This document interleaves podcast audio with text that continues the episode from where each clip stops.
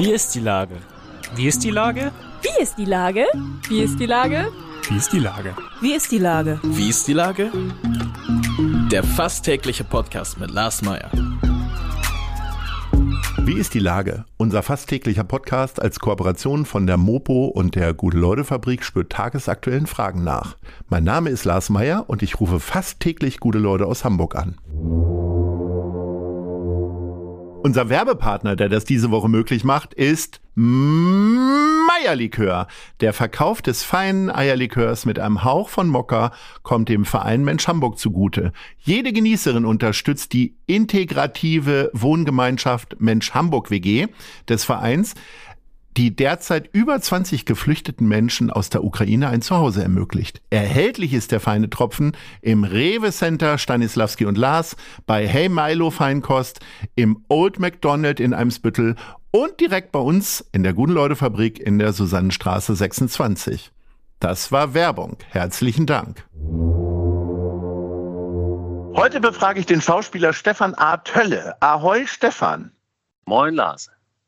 Lieber Stefan, ähm, letzte Woche habe ich dich äh, bei Soko Wismar gesehen. Da hast du einen Gärtner gespielt und warst auch noch der Mörder. Mehr Klischee geht ja nicht. Äh, das hast du sicherlich schon äh, vor einigen Monaten gedreht. Aber wie war denn jetzt so dein Jahr insgesamt? Man hat dich doch ja häufiger gesehen auf dem Bildschirm.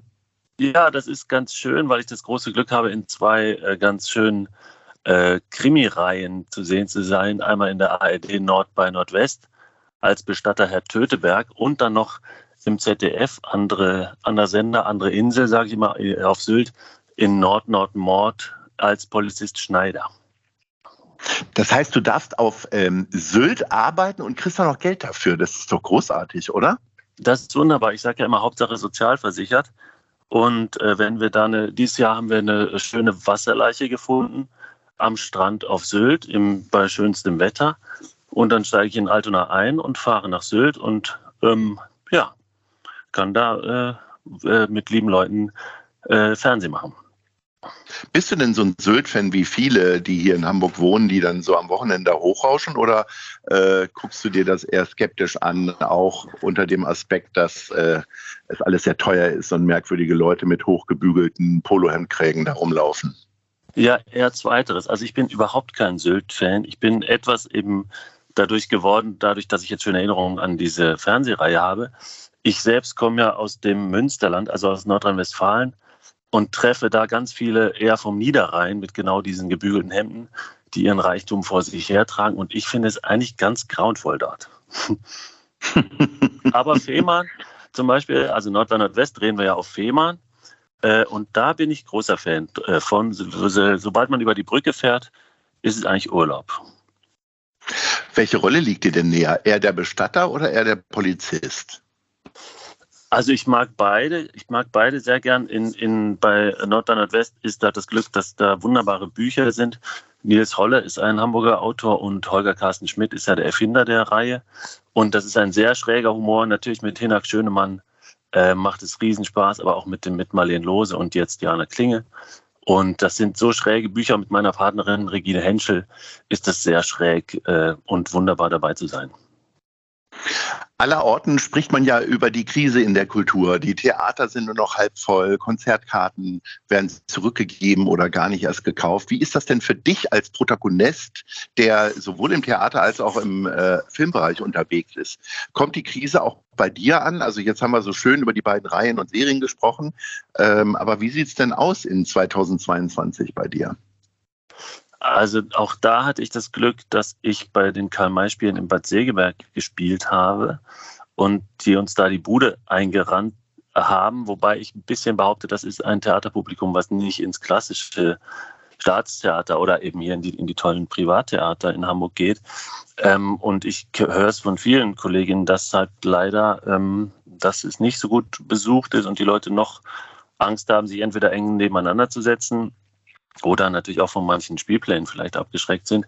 Aber ich möchte alle ermutigen, ins Theater, ins Konzert und äh, ja, in, in Kultur wahrzunehmen in Hamburg, weil, bei dem breit gefächerten Angebot. Äh, du hast die Karl-May-Festspiele schon angesprochen. Normale Theaterbühnen haben so 150 bis 300 Quadratmeter Fläche. Äh, wie ist denn das da so, äh, da mitten in der Landschaft, da durch die Gegend zu reiten und zu spielen? Also das ist ja da ein wunderschönes Amphitheater, sage ich mal, dieser alte Steinbruch ähm, in, in, im wilden Norden Schleswig-Holsteins, wo siebeneinhalbtausend Leute reingehen und wir, wir jetzt das Glück hatten mit dem tollen Wetter. Es war äh, ab und zu zu heiß und dann, im, ich hatte einen schwarzen Anzug an und einen Fettsuit auch noch zwischendurch. Äh, da habe ich Kilos gelassen. Aber wenn da die Sonne untergeht und äh, Winnetou reitet mit der berühmten Melodie einmal durch den Mittelring, und die Schwaben freuen sich, das ist schon, ist schon toll, macht schon großen Spaß, ab, äh, abgesehen von allen äh, äh, Diskussionen, die rundherum passieren.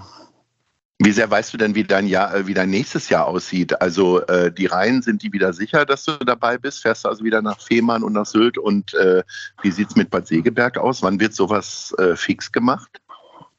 Also ich, ich konnte es immer am Heiligen Abend meinem Vater verkünden, dass der Vater, äh, der Sohn wieder in Lohn und Brot ist. Von daher gucken wir, ob wir jetzt irgendwann mal miteinander sprechen, aber ich kann da noch nichts zu sagen. Ähm, aber wär, ich würde mich freuen. Die Reihen gehen beide weiter Anfang Februar ähm, mit Nord-Nord-Mord und ähm, dann äh, auch äh, zwei Nord bei Nordwest und im Herbst auch wieder, auch wieder, genau. Die große Frage, die große Frage bei Schauspielern ist ja immer, ich sag mal, wenn du richtig gut unterwegs bist, dann hast du so äh, 40, 50 Drehtage, da kann man schon sehr, sehr gut von leben äh, in den meisten ja. Fällen. Äh, wie, wie fühlst du den Rest des Jahres? Was macht dich denn sonst so aus im Jahr? Ähm, also ich bin klassisch zugereister Fan des FC St. Pauli und bin jetzt seit äh, dieser Spielzeit äh, nach zehn Jahren Warteliste Besitzer einer Dauerkarte und äh, das sind auf jeden Fall meine, meine Wochenenden oder halt auch dann jetzt der Freitagabend, ähm, den ich sehr, sehr gerne am Millantor verbringe mit einer kleinen, bunten, illustren Schar äh, namens Attilas Erben. Das ist unser eingetragener äh, Fanclub.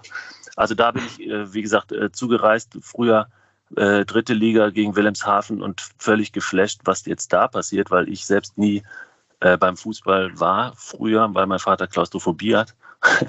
und äh, aber das sind äh, oder oder ich schaue es im Froggies, schaue ich die Auswärtsspiele.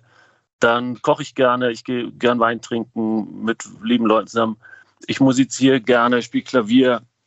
Ähm, ja, ich, ich gehe bummeln, lass mich treiben durch die Schanze oder an der Elbe raus zum Elbe. Warum heißt, denn der, äh, warum heißt denn der Fanclub eigentlich Attilas Erben? Attila, äh, ich glaube, so heißt auch der, ähm, der Vogel, ich glaube, es ist ein Falke von Eintracht Frankfurt, ne? Das, das Wappentier sozusagen. Äh, das hat das irgendwas nicht, mit Frankfurt zu tun oder wie seid ihr auf Attila? Nee, gar nicht. Es gab, es gab, also ich bin dazugekommen zu diesem Fanclub, aber es gab einen Papagei, der auf der, äh, also es gab einen Fahnenmast und auf dem Fahnenmast klebte ein Papagei. Der hieß Attila. Mhm. Also, aber ich glaube, es mhm. ist kein Frankfurter dabei. Es sind Darmstädter dabei und äh, Hamburger und gemischt. Okay. Und, Sag mal, äh, und du hast jetzt zehn Jahre gewartet auf eine Dauer. Das heißt, genau. vor zehn Jahren hast du dich irgendwo eingetragen. Ich hasse ja warten. Ich würde mich nie in eine lange Schlange stellen. Du hast das gemacht. Und äh, hast du dann jedes Jahr nachgefragt oder hast du das irgendwie zwischendurch vergessen oder wie, wie hat dich die Nachricht dann erreicht? Also ich bin äh, vor zehn Jahren da AFM-Mitglied geworden, Abteilung fördernder Mitglieder, die ja die Jugendarbeit mhm. und überhaupt äh, Projekte im, im Stadtteil äh, fördern. Da, bin, da habe ich mich auf die Warteliste schreiben lassen und hatte dann immer ein sogenanntes Saisonpaket und hab auch, war auch fleißig immer im Stadion und bin dann immer wieder hochgerutscht und irgendwann, dann kriegte man immer mal wieder eine Mail, und dann war ich tatsächlich auf Platz 1. Also ich habe noch nie auf dem Dom beim Fadenziehen oder sonst was gewonnen, aber da war ich auf Platz 1 auf der Warteliste. Dann kam Corona und dann habe ich wirklich zweimal hingeschrieben und gesagt, bitte, bitte vergesst mich nicht. Und dann haben die gesagt, nee, wir rühren die Karten jetzt nicht an. Und dieses Jahr habe ich die Mail bekommen, da saß ich in Bad Segeberg auf der Probe, dass ich äh, jetzt meine Dauerkarte habe. Und dann habe ich sie mir, jetzt habe ich sie und bin und äh, hüte sie, ja, hüte sie. Also wenn alle über dieses Jahr klagen, dann hast du doch, äh, bist du doch der Gewinner des Jahres sozusagen. Du hast gut zu tun und äh, hast jetzt auch noch eine Dauerkarte. Das ist ja irgendwie äh, doch seltener als im Lotto zu gewinnen. Ich habe irgendwann mal gehört, dass äh, die die Warteliste irgendwie, äh, irgendwie mehrere tausend Menschen umfasst und äh, Ja, so ja, sterben absolut. gar nicht weg und schon gar nicht geben Leute freiwillig ihre Dauerkarte ab. Ich habe meine jetzt seit 20 Jahren und damals Ja. habe ich die wirklich ganz normal erstanden, weil es zu Drittliga-Zeiten war. Da wollte natürlich keiner Ja. hin. Also das heißt, ich habe gegen den Trend meine Dauerkarten geholt. Äh, da habe Genau, da ich gibt's ja auch noch die das empfinde ich auch jedes Mal so. Ja, absolut, absolut. Es ist schon äh, so wie die Black Mamba, die, die, die schwarze Bahncard Harald Schmidt hat, bin ich jetzt, oder wir beide mit der Dauerkarte marschieren da Ja. durch, die, durch die Schlangen. Ist herrlich, ja. Sehr, sehr schön. Äh, Stefan, Aber wir gesagt, sind, ich, äh, bin, ja, erzähl. nee, ich wollte, ich wollte nur sagen, ich bin wirklich, ich habe nicht wirklich Fußballsachverstand, aber ich bin so geflasht von der Atmosphäre, von dem bunten Miteinander. Und äh, aber natürlich bin ich auch total traurig, wenn sie verlieren. Und äh, bin traurig, dass Schulle weg ist. Mal gucken, wo es hingeht. Ja, mal gucken, wer kommt und äh, oder der Co-Trainer bleibt. Das äh, wird ja. Ja. die nächsten Tage irgendwie sehen letztendlich. Ja. Aber ähm, äh, auf jeden Fall am Ende wird ja alles gut. Äh, Ja, das genau. hoffen wir zumindest sehr.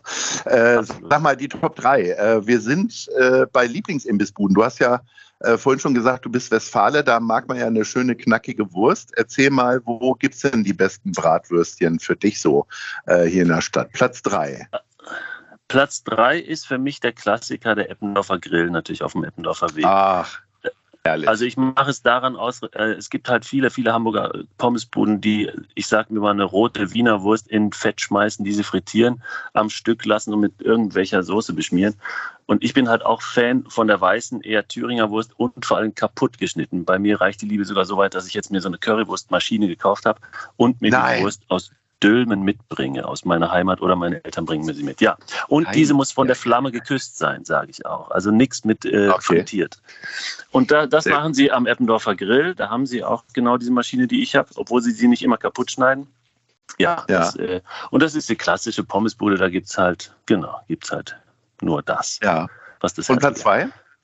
Platz zwei ist der Wagen am äh, Goldbeckmarkt. Der ist grandios. Aha. Da ist ja Dienstag, Donnerstag, Samstag ist da ein wunderbarer Markt am Goldbeckufer. Und da steht so ein orangener Pommeswagen, den habe ich mit meinem Freund Albrecht Ganzkopf äh, entdeckt, der in Winterhude wohnt. Und der hat, äh, und der macht sie klassisch auch, schneidet sie kaputt mit heißer Currysoße und super Pommes mit Mayo dazu. Sehr gut. Jetzt bin ich gespannt auf Platz eins. Bisher äh, Platz ist das ja alles schon mal mit viel Verstand ausgesucht. Ja, Platz eins halte ich mich an meinen Bürgermeister Dr. Peter Tschentscher, der auch bei dir erzählt hat, von dem Currygrindel tatsächlich. Da war, Ja, das ist Renzestraße, Ecke, äh, Hohe Luftchaussee, wo früher, ja, also neben 2001, früher gab es ja noch 2001, ich habe in den Grindelhochhäusern gewohnt zu Schauspielschulzeiten.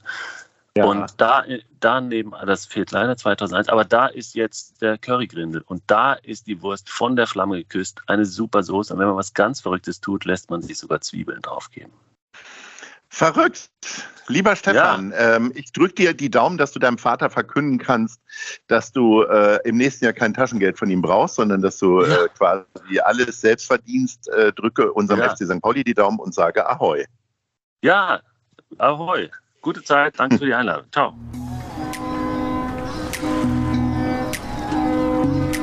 Eine Produktion der Gute-Leute-Fabrik in Kooperation mit der Hamburger Morgenpost.